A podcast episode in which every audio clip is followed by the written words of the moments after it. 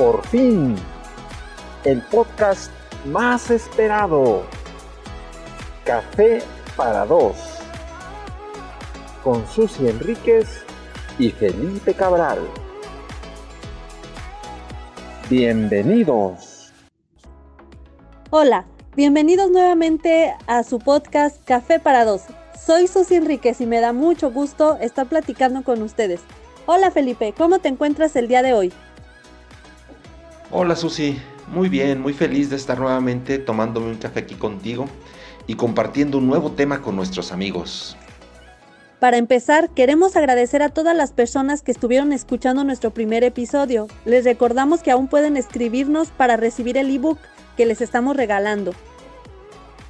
Y si aún no sabes cómo contactarnos, pues en la descripción de este podcast puedes encontrar nuestras redes sociales. Bueno, como ustedes recordarán, la semana pasada estuvimos charlando acerca del éxito y comentábamos que el éxito es cuando tú vas logrando aquello que te propongas en cada una de las dimensiones de tu persona. Y también que no era nada fácil, pues se requiere de paciencia y dedicación para ir avanzando hasta lograr aquello que nos hemos propuesto.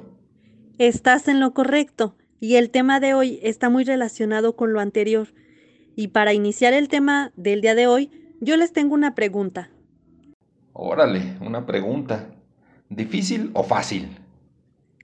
Pues es una pregunta que parece fácil e incluso la mayoría de la gente la contesta rápidamente. No obstante, también la mayoría la responde de manera incorrecta. Achis, ahora sí me pusiste a pensar. A ver, venga la pregunta, a ver si me sé la respuesta. Felipe, y amigos que me escuchan, ¿me podrían decir rápidamente qué es lo contrario del éxito? O bien, si de un lado está el éxito, del otro lado está. Mm, pues muy difícil, muy difícil no está. A ver, dime la respuesta. ¿Qué es lo contrario al éxito? Pues fácil. Lo contrario al éxito, pues el fracaso. No. No.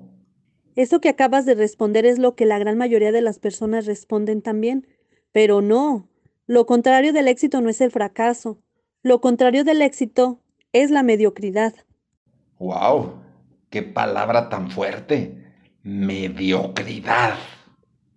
Fuerte y peligrosísima, pues la mediocridad es la culpa de tantos y tantos sueños y logros inalcanzados.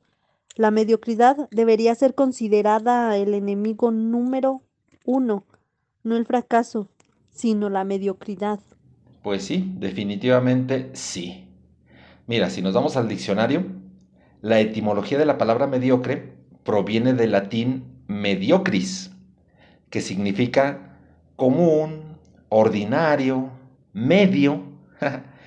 El concepto de mediocre, la RAE lo define como algo de calidad media o mala, con poco mérito. Por ello dicen que un sinónimo de mediocre puede ser pues regular, tibio, medio, vamos, en, conclu en, conclusión, que no es ni bueno, pero que tampoco es malo. O sea, que no es ni bueno ni malo, tibio totalmente. Y hablando de personas, la mediocridad es horrible porque no son personas buenas, pero tampoco malas. O sea, si fueran personas malas, pues se identificarían rápidamente o lo contrario también. Pero una persona mediocre es difícil de corregir porque no es ni buena, pero tampoco es mala. Pues un ejemplo clásico es como en la escuela, ¿no? Cuando sacabas, por ejemplo, un 7 u 8 de calificación. O sea, si la maestra preguntaba, pues uno decía, ah, pues hay que contesten los listos, ¿no? Los de 10. Y si la maestra nos regañaba, ah, pues que regaña a los burros, ¿no? A los de 5. Pero acá los de 7, 8, a gusto, acá sin preocuparnos, ¿no? Ni, ni, ni listos ni burros, así como que a la mitad. Ese es precisamente lo complicado, Felipe a la hora de querer romper con ella. La mediocridad es un estado del ser humano en el que la mayoría de los casos te sientes tan a gusto, tan tranquilo, que difícilmente vas a cambiar o a pensar que estás mal. Y fíjate, Susi, interesante eso que dices, pero también funciona al contrario. Incluso cuando estás en alguna posición incómoda o incluso insegura, pero que no es tan grave, o sea, que, que, es una incomodidad y una inseguridad tan leve, que aunque tú sabes que no estás a gusto, tampoco te mueves de ahí. Es, eh, eso pasa mucho en los trabajos. No estás a disgusto, digo, no estás a gusto, no te sientes bien, pero a pesar de que estás en una situación que no te gusta, ahí sigues. Oye, fíjate que me recuerda la historia del perro flojo. Dicen que un hombre iba de visita a casa de un amigo y cuando entra al comedor se encuentra con el perro de su amigo. Obviamente era grande y fuerte, pero se estaba quejando y no dejaba de llorar.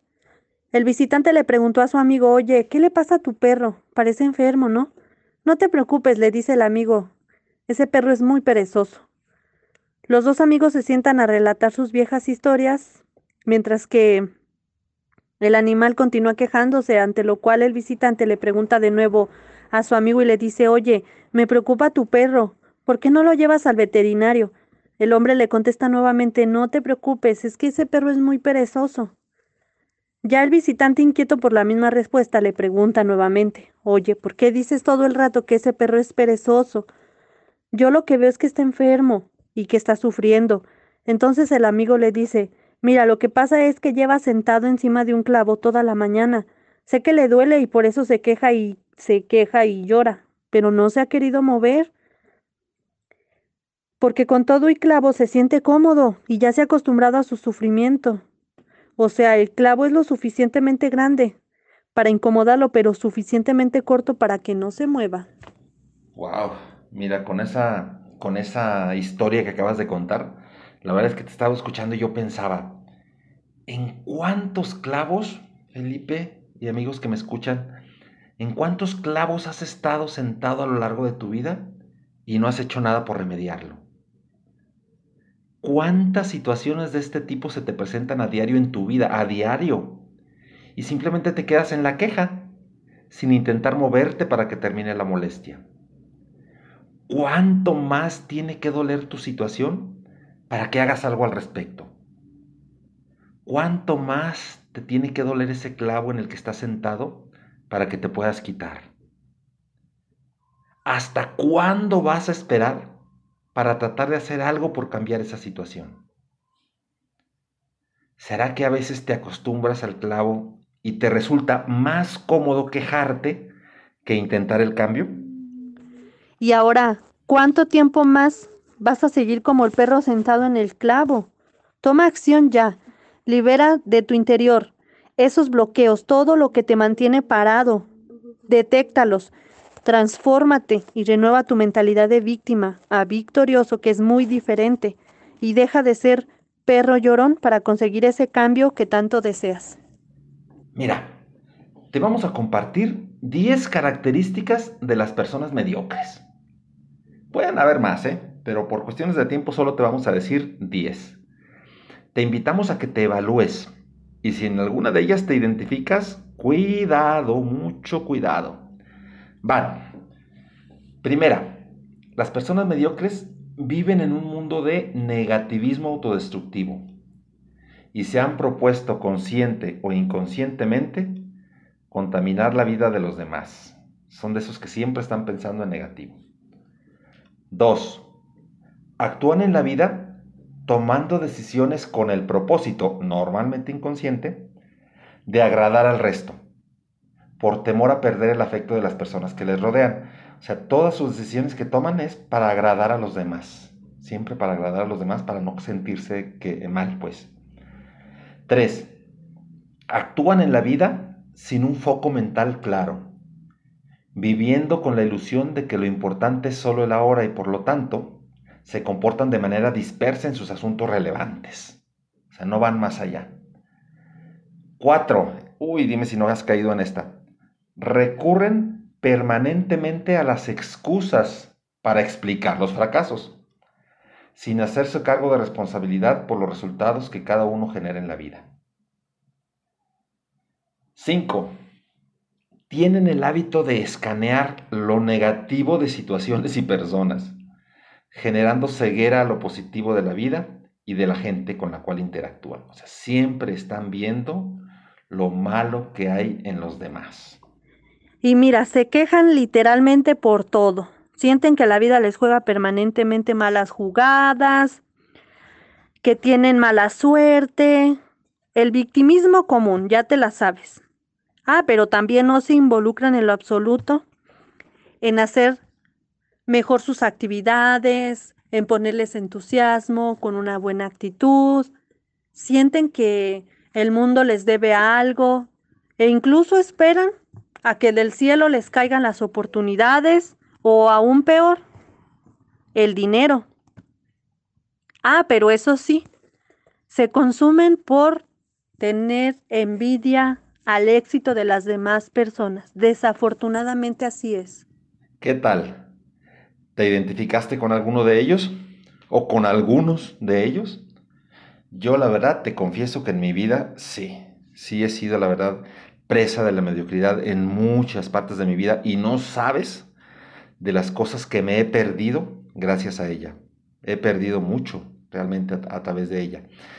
Pero bueno, la idea de este podcast no es nada más mostrarte las partes malas, sino también darte una serie de consejos o de ayuda para que puedas salir de, la mediocridad en este caso.